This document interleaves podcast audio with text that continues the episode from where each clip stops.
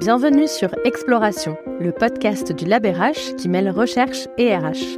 Le LabRH est une association qui fédère start-up et entreprises dans le domaine des ressources humaines dans le but d'inspirer les RH pour les rendre acteurs du futur du travail. Avec ce podcast, notre idée est de partager les regards que portent des chercheuses et chercheurs sur tout ce qui se fait d'innovant dans le domaine des ressources humaines. Bonjour, je suis Valentine Gattard, j'ai le plaisir d'être votre hôte pour l'épisode d'aujourd'hui. J'ai eu le plaisir de m'entretenir avec Michel Barabel au sujet du livre collectif publié aux éditions EMS intitulé Innovation RH et managériale 70 pistes pour passer à l'action. Michel nous parle ainsi de la méthode d'écriture particulière de ce livre, de l'évolution des transformations RH ces dernières années, de ce qui les caractérise et quelles sont les conditions nécessaires selon lui pour mener des politiques d'innovation RH d'ampleur. Il nous donne également son éclairage sur les tendances fondamentales à venir. Je vous souhaite une bonne écoute. Bonjour Michel. Bonjour, enchanté. Enchanté, je suis ravie euh, de t'accueillir sur euh, le podcast Exploration. Est-ce que tu peux, pour démarrer, te présenter en quelques phrases, s'il te plaît? Oui, tout à fait. Euh, je suis un petit peu slasher, mais ce qui, ce qui nous amène à, échanger ce matin, c'est en particulier que je suis administrateur et directeur des publications du LabRH, un, un très bel écosystème que tu connais bien puisque tu l'as que tu l'as rejoint. Euh, mon travail au lab consiste à porter des ouvrages, notamment de start et d'entrepreneurs, euh, à raison d'un ou deux ouvrages par an chez différents euh, éditeurs. Et en particulier, il y a quelques semaines, on a sorti un ouvrage aux éditions OMS qui s'appelle Innovation RH et managériale, 70 pratiques pour pour innover et euh, bah, si tu veux, on pourra échanger un peu autour de, de cet ouvrage. Oui, bah complètement. C'est euh, c'est l'objet de, de, notre discussion en grande partie aujourd'hui. Euh, justement, euh, il me semble que la rédaction de, ce, de cet ouvrage a été un petit peu particulière. Est-ce que est-ce que tu peux nous en dire un petit peu plus? Oui, déjà, il faut peut-être rappeler historiquement qu'en 2017, le premier ouvrage porté par le LabRH s'appelait Innovation RH. Euh, son objectif était de mettre en lumière 110 startups de l'écosystème et de pouvoir permettre aux, DRH et aux gens qui s'intéressent à cette euh, belle fonction d'appréhender toutes les solutions que proposaient les, euh, startups. Et bah, cinq ans après, on, s'est dit que c'était pas mal de faire une saison 2. Et peut-être cette fois-ci, comme l'écosystème du, du lab, c'est pas que des startups, c'est aussi des grands comptes et que l'idée c'est d'aller animer des communautés de, de gens qui veulent euh, euh, changer, révolutionner la fonction RH, qu'ils soient dans la, qu'ils soient dans la fonction publique, dans les entreprises, euh, dans les startups. On, on s'est dit qu'on allait inverser un petit peu l'angle et que cette fois-ci, c'était des pratiques d'entreprise innovantes qu'on allait mettre en, en avant. Une fois qu'on qu'on a dit ça, l'ambition c'était d'en faire un ouvrage très concret, très pratique, avec des cas détaillés pour permettre au lecteur de pouvoir s'immerger dans la problématique de l'entreprise, les partenaires avec lesquels elle a bossé, les difficultés qu'elle a rencontrées, les choses qu'elle a pu euh, réaliser, avec un objectif qu'on s'était fixé d'au moins 70 cas. Et là, assez rapidement, on, s'est rendu compte que seul, on aurait peut-être du mal à le, le porter. Donc la première originalité de l'ouvrage, c'est d'être allé euh, chercher différents partenaires de l'écosystème RH, comme le lab sait bien le faire. Et donc, cet ouvrage, c'est d'abord une coopération avec Great Place to Work, Conviction RH, le prix du DRH de l'année, Parlons RH et le Lab RH, et c'est le fait d'avoir été un attelage de quatre partenaires qui nous a permis de faire remonter autant de cas et, euh, et de faire ce, ce, bel ouvrage avec, euh, c'est vrai, une certaine exhaustivité sur les innovations RH telles qu'elles se pratiquent euh, aujourd'hui. Hmm. Ensuite, une fois qu'on a dit ça, écrire un bouquin à 150 plumes, c'est pas si simple que, que ça. D'habitude, on a l'habitude de l'écrire à 1, 2, 3. Là, l'idée, c'était que chacun des partenaires euh, portait certains cas au, sein de l'ouvrage, euh, devait réaliser les interviews, coécrire avec les équipes RH le cas. Euh, tout ça remontait au niveau du lab, et en l'occurrence, euh, en particulier, Sophie, moi et Olivier Meyer étant en, charge de l'harmonisation des différents cas, la présentation d'une charte graphique unique. Donc peut-être la, peut-être l'originalité de l'ouvrage, c'est le fait qu'il y a des centaines de co-auteurs et que on a quand même réussi à en faire un, ouvrage dont on a le sentiment qu'il a été écrit par une seule personne avec un, fil rouge et une structure tout au long de, de l'ouvrage. Mais gros travail de coordination, un gros travail de coopération entre les différents acteurs de l'écosystème. Hmm. C'est intéressant, à la fois la, coopération et garder euh, la cohérence euh, de toutes les différentes plumes pour euh, pour que ça fasse un objet qui qui ait du sens. Et alors tu, tu me disais que c'était donc la saison 2 d'un ouvrage qui était paru cinq ans auparavant. en quoi l'innovation RH est aujourd'hui dans une situation différente depuis Qu'est-ce qui a évolué en fait entre ces deux ouvrages plus concrètement? Bah, en, en 2017, on était quelques ouais, un ou deux ans après la création du euh, du labérage, dans une phase où euh, euh, le mot start-up, le mot transformation digitale faisait rêver tout le monde. Donc il y avait un buzz, il y avait un effet waouh. Et, et finalement, quand on reprend l'ouvrage, on s'était contenté de présenter des fiches de start-up sur deux trois pages et ça avait déjà donné entière satisfaction aux, lecteurs parce que ça leur permettait d'avoir une vue un peu d'ensemble sur le type de startup et le type d'innovation qu'on pouvait proposer, même s'il y avait une première partie où le lab partageait ses convictions euh, sur quelle fonction RH euh, aujourd'hui et l'impact du digital sur la fonction. Bien entendu, cinq ans plus tard, le marché est beaucoup plus mature. Euh, il y a des startups qui sont devenues des scale-up, voire des des licornes. L'effet waouh dans les grands comptes est plus du tout le même. Avant, il faisait suffisait de dire startup presque pour faire une vente, ou pour que les équipes RH aient envie de déployer une solution. Aujourd'hui, elles sont devenues matures, elles euh, réfléchissent à leurs besoins prioritaires, elles ont travaillé euh, leur ingénierie finalement de, déploiement, de déploiement de solutions euh, digitales. Donc, on sent finalement des équipes RH qui ont acquis des compétences en design thinking, en management de projet, compétences digitales et qui vont vraiment co-construire avec les, euh, les startups en particulier euh, des solutions euh, plus centrées sur les besoins prioritaires de leurs collaborateurs et avec une, ambition et une obsession, les déployer de manière scalable et industrielle au sein de l'organisation et pas simplement faire des coups, parfois même marketing, pour montrer que la, la fonction RH est innovante et digitale. Ça, c'est la première grande évolution. La deuxième, c'est sans doute les thématiques. Euh, en 2017, euh, le gros de l'ouvrage était centré sur les questions de, de recrutement et de formation, développement des compétences.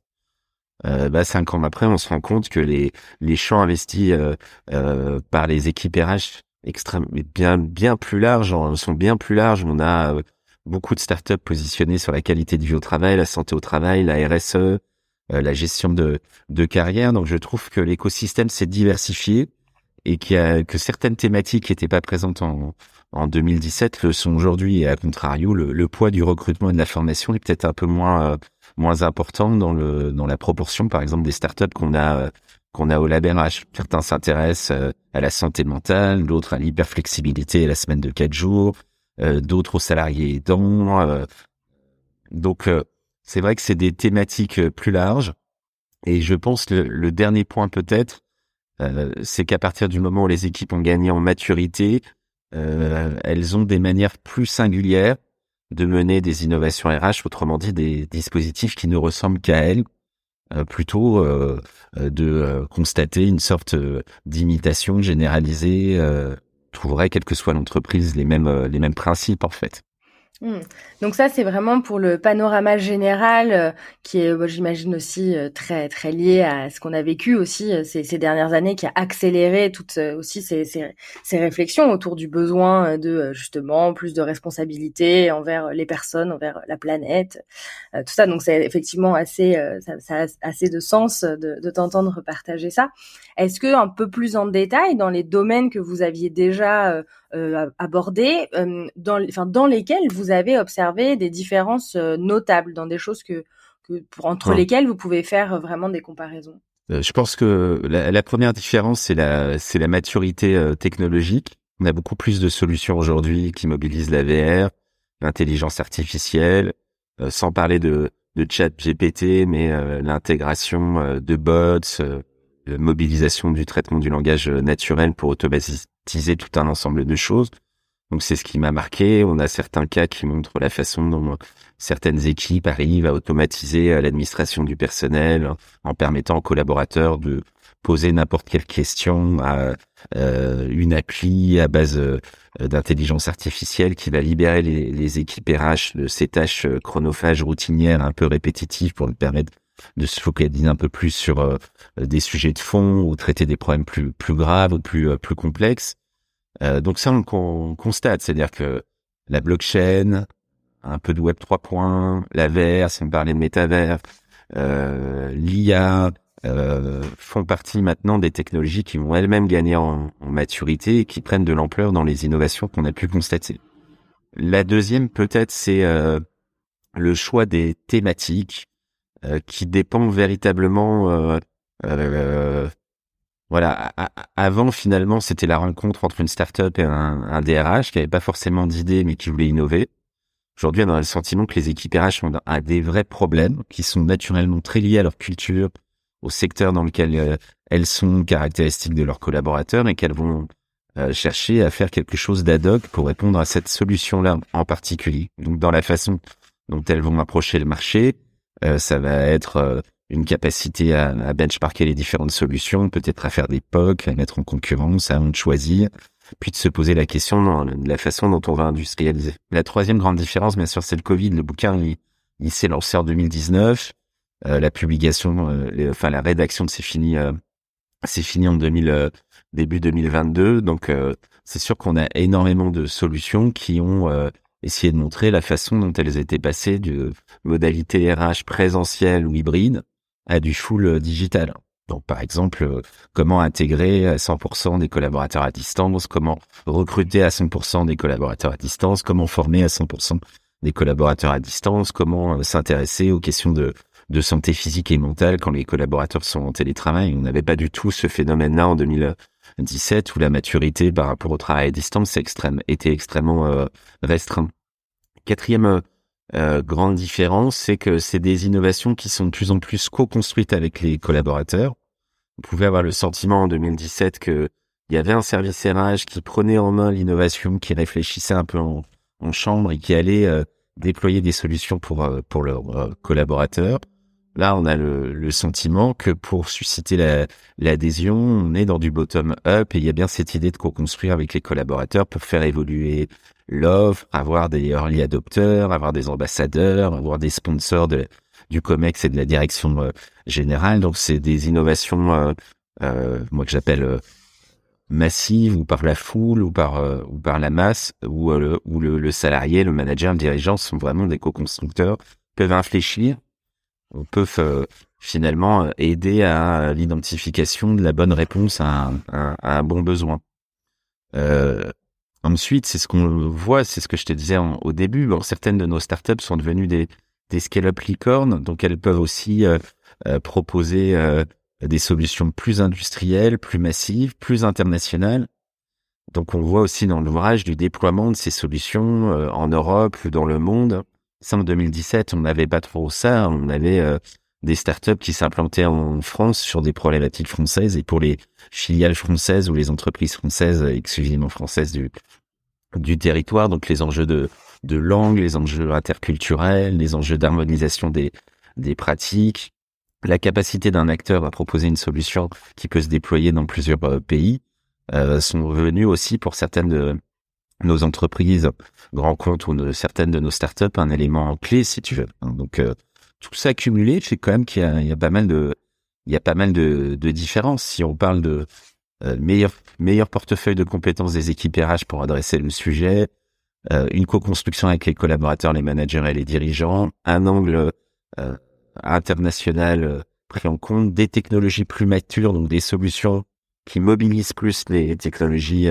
en rupture ou, ou euh, innovante, de la singularité, de la focalisation sur des besoins prioritaires et du full digital qu'a imposé le Covid. C'est vrai que ça fait euh, bon, il est pas ringard le bouquin de 2017, il reste intéressant, mais ça fait un sacré écart mine de rien. Oui, c'est vraiment aussi l'adaptation à toutes les nouvelles euh, problématiques, bien sûr, qui, qui sont qui ont émergé. Et alors justement, dans, dans le livre, on remarque qu'il y a des démarches qui changent vraiment les, les choses en, en profondeur d'autres qui sont peut-être un petit peu plus anecdotiques.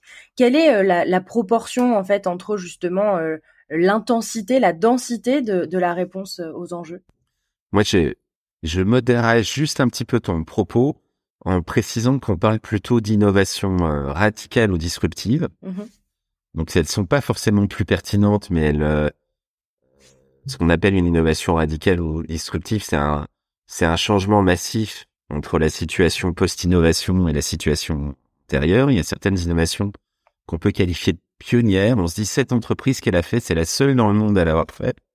Puis il y a des innovations qu'on qualifie d'incrémentales. C'est un peu mieux qu'avant, ou c'est innovant pour l'entreprise qui le déploie, mais ça peut exister ailleurs.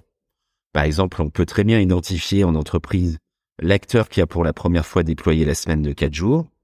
Et c'est pas pour ça que dans le cas, une entreprise qui dirait euh, notre innovation, c'est de l'avoir fait pour nos salariés, pourrait être qualifiée de non euh, de non innovant. C'est très innovant pour eux, peut-être de passer la semaine de quatre jours. Par contre, ça serait ni disruptif, ni radical, ni pionnier. Donc, par rapport à ta question, euh, les innovations pionnières dans l'ouvrage, ah, c'est 10-15%, honnêtement. C'est pas, c'est pas si important que ça, et c'est pas forcément d'ailleurs l'objectif recherché par les entreprises. Elles cherchent pas toujours à faire la révolution, elles cherchent à améliorer la vie des gens, à être plus pertinentes, à mieux les retenir, à mieux les intégrer. Euh, et, et, donc oui, il y a quelques quelques cas où on se dit bah ça on l'a jamais vu, mais tu vois c'est euh, c'est 3 4 5 6 7 8 9 sur euh, sur les 70 innovations. Des innovations radicales et euh, disruptives, c'est-à-dire vraiment euh, l'entreprise a, a engagé une transformation très très marquante, c'est peut-être 15-20% du bouquin.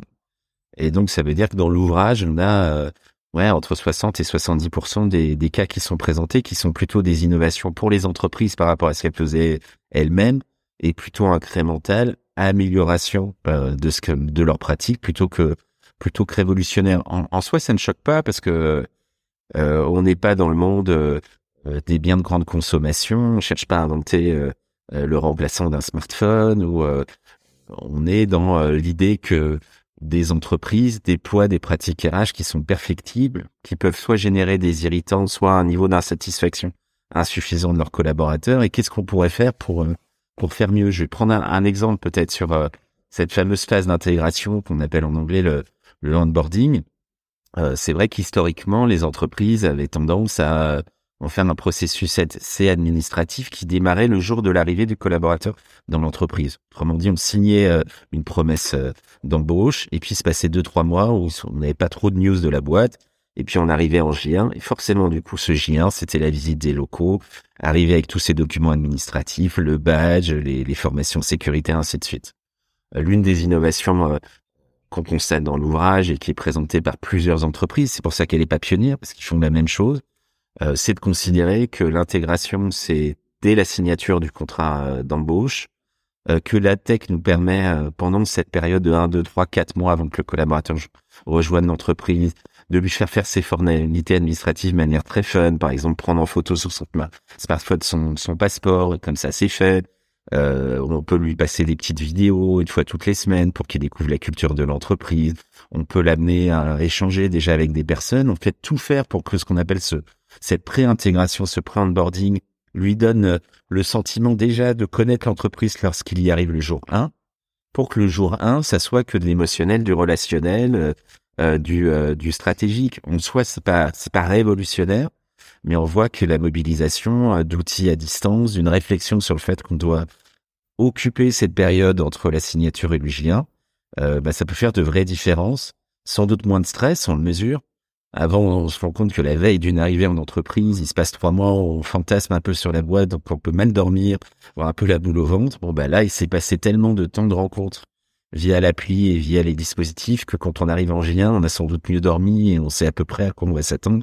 Et donc, on peut plus rapidement mettre en place des courbes d'apprentissage, se développer s'intégrer dans, dans l'organisation. Donc, c'est ce type d'innovations qui sont intéressantes, qui sont parfois malins, qui se font parfois à budget euh, euh, contrats et dans lesquels les startups ont un rôle euh, déterminant parce que dans l'ouvrage, sur les 70 euh, cas présentés, il y en a ouais, facilement 60 qui sont faits avec des startups en, co-construction, en fait. Mmh.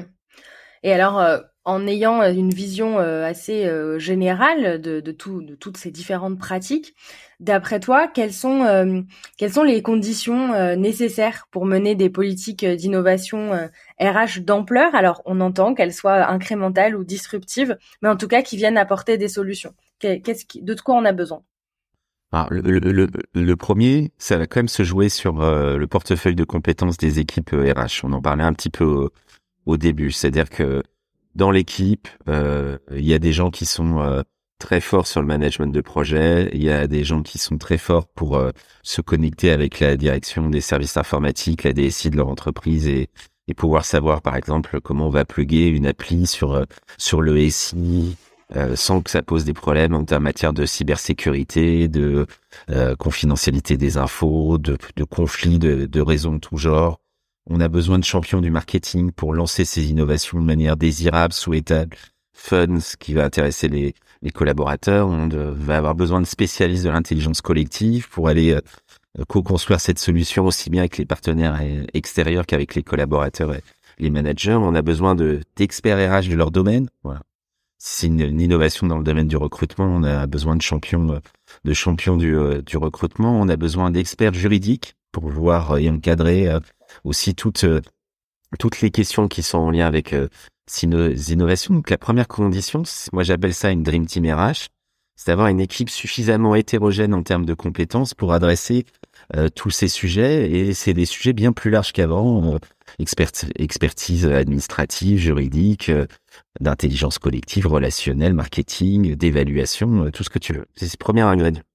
Ce qui permettra d'avoir des relations matures avec les startups, de savoir bien les choisir, euh, de pas s'enflammer sur des euh, sur des surpromesses que parfois font certains acteurs de la de la tech et puis de trouver les, bonnes manières de, régler tous les problèmes. Parce que par nature un processus d'innovation on n'en a pas encore euh, parlé c'est vraiment les montagnes russes avec des crises des des choses imprévues qui nécessitent des capacités d'adaptation de bifurcation de réinvention quasiment la deuxième condition pour moi c'est de très bien connaître son son corps social, autrement dit, euh, s'assurer qu'on adresse bien un problème important et prioritaire pour les gens, qu'on va pas s'attaquer à un problème périphérique. Euh, par exemple, si euh, on a un cas là-dessus, le problème des gens en ce moment, c'est le pouvoir d'achat et eux, leur enjeu numéro un, c'est de flexibiliser leur rémunération et toucher un peu tout au long du mois plutôt qu'une fois par mois pour X ou Y raison, leur proposer un dispositif de relaxation, bah, ça va, euh, j'ai rien contre ça, hein, ça peut être très intéressant dans un autre cas. À contrario, si le niveau du stress est très élevé, leur dire qu'une des solutions c'est la, c'est la relaxation et la méditation, ça peut tout à fait se comprendre, mais en fait, adresser les besoins prioritaires, c'est s'assurer que le retour sur investissement de cette innovation, l'image de la fonction RH, la satisfaction des collaborateurs, des managers et des dirigeants euh, sera forte.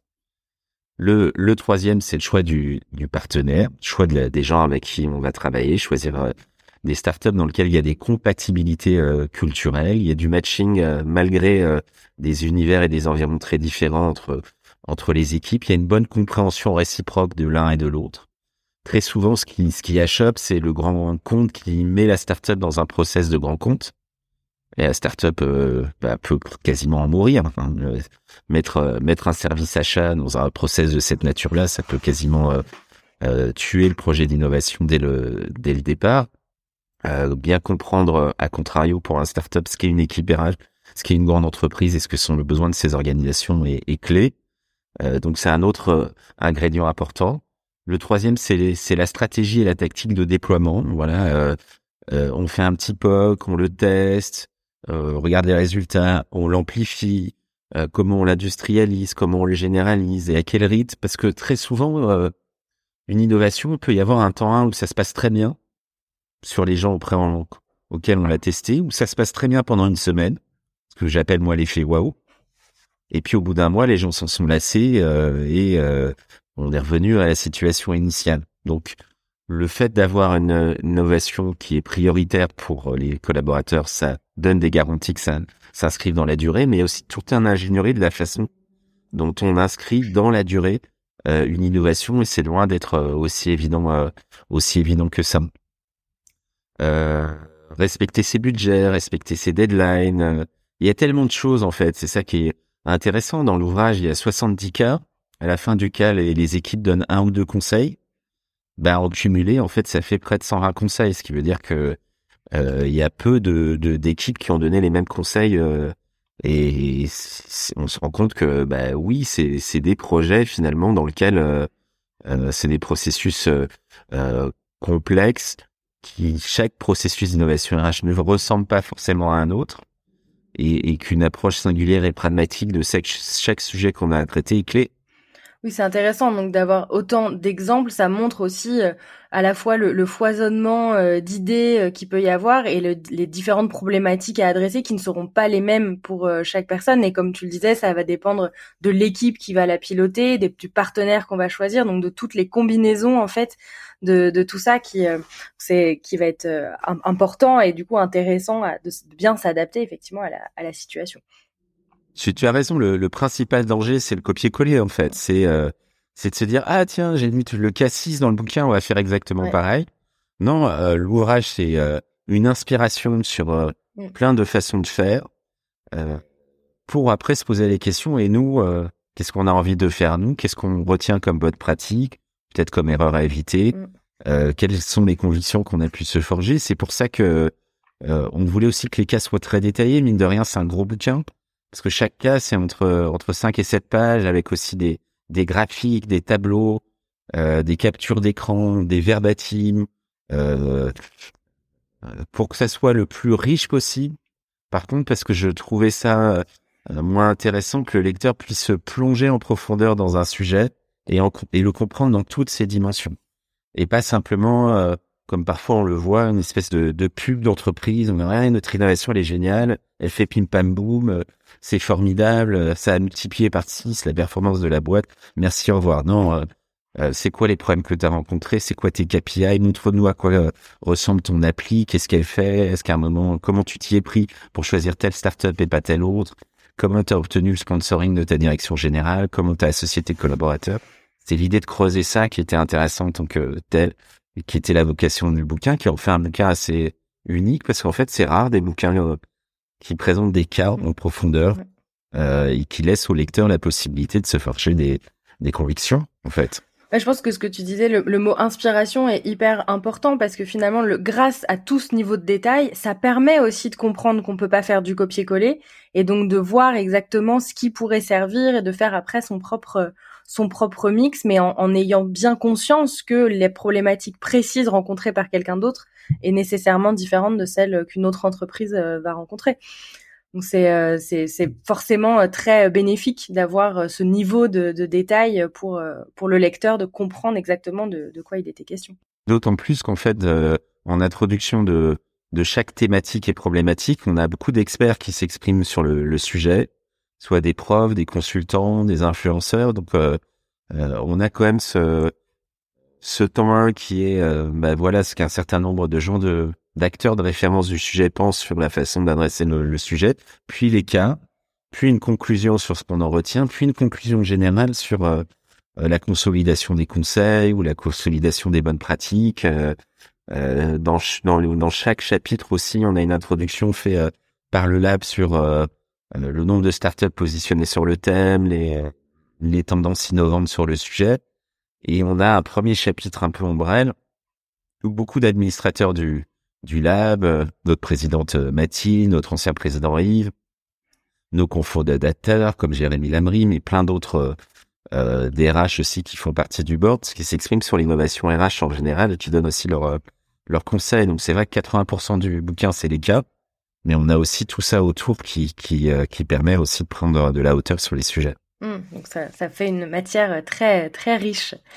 Euh, pour euh, pour conclure, est-ce que euh, est-ce que tu pourrais nous partager euh, qu'est-ce qui, selon toi, seraient les prochaines tendances à venir, les choses sur lesquelles il faut qu'on continue à, à garder un œil aiguisé? Bah, Moi, je pense qu'il y a il y a trois tendances qui sont qui sont évidentes au regard de ce qu'on peut observer. Une malheureusement le mois de février ayant été le moins pluvieux depuis euh, depuis un siècle, tout ce qui tourne autour du réchauffement climatique, des enjeux écologiques.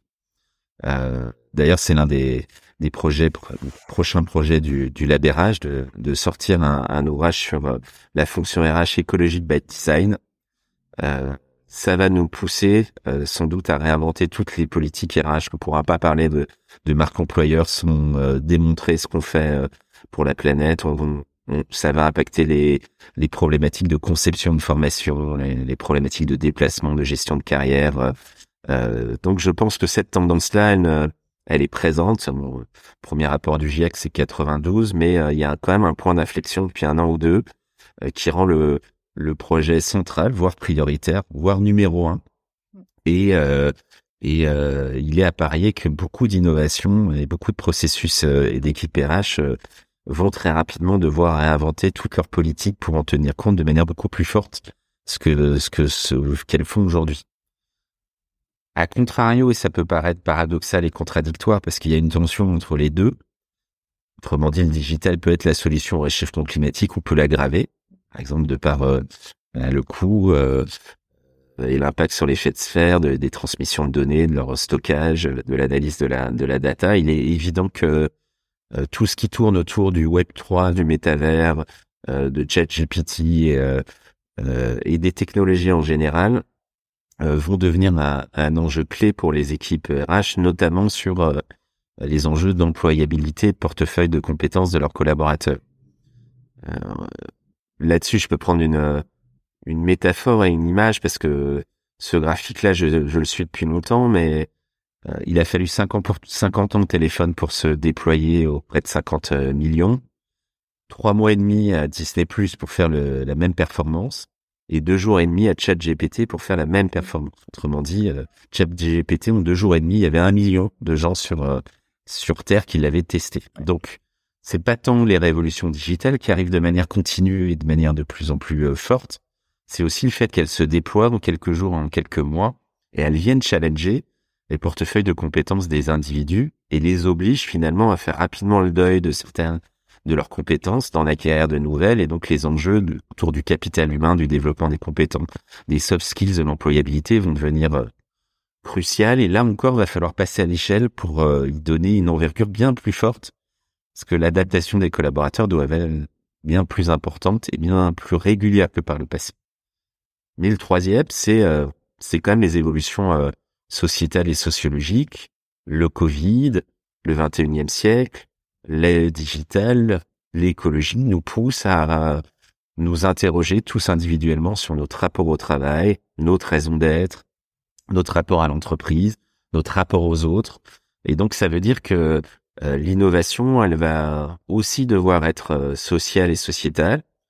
Euh, démontrer qu'on est euh, capable en tant qu'organisation de créer de la valeur pour les territoires, pour les parties prenantes, pour les individus, mais aussi réinventer une autre expérience collaborateur, une autre façon de travailler ensemble, euh, parce qu'on voit bien que on est sans doute dans une période d'entre-deux.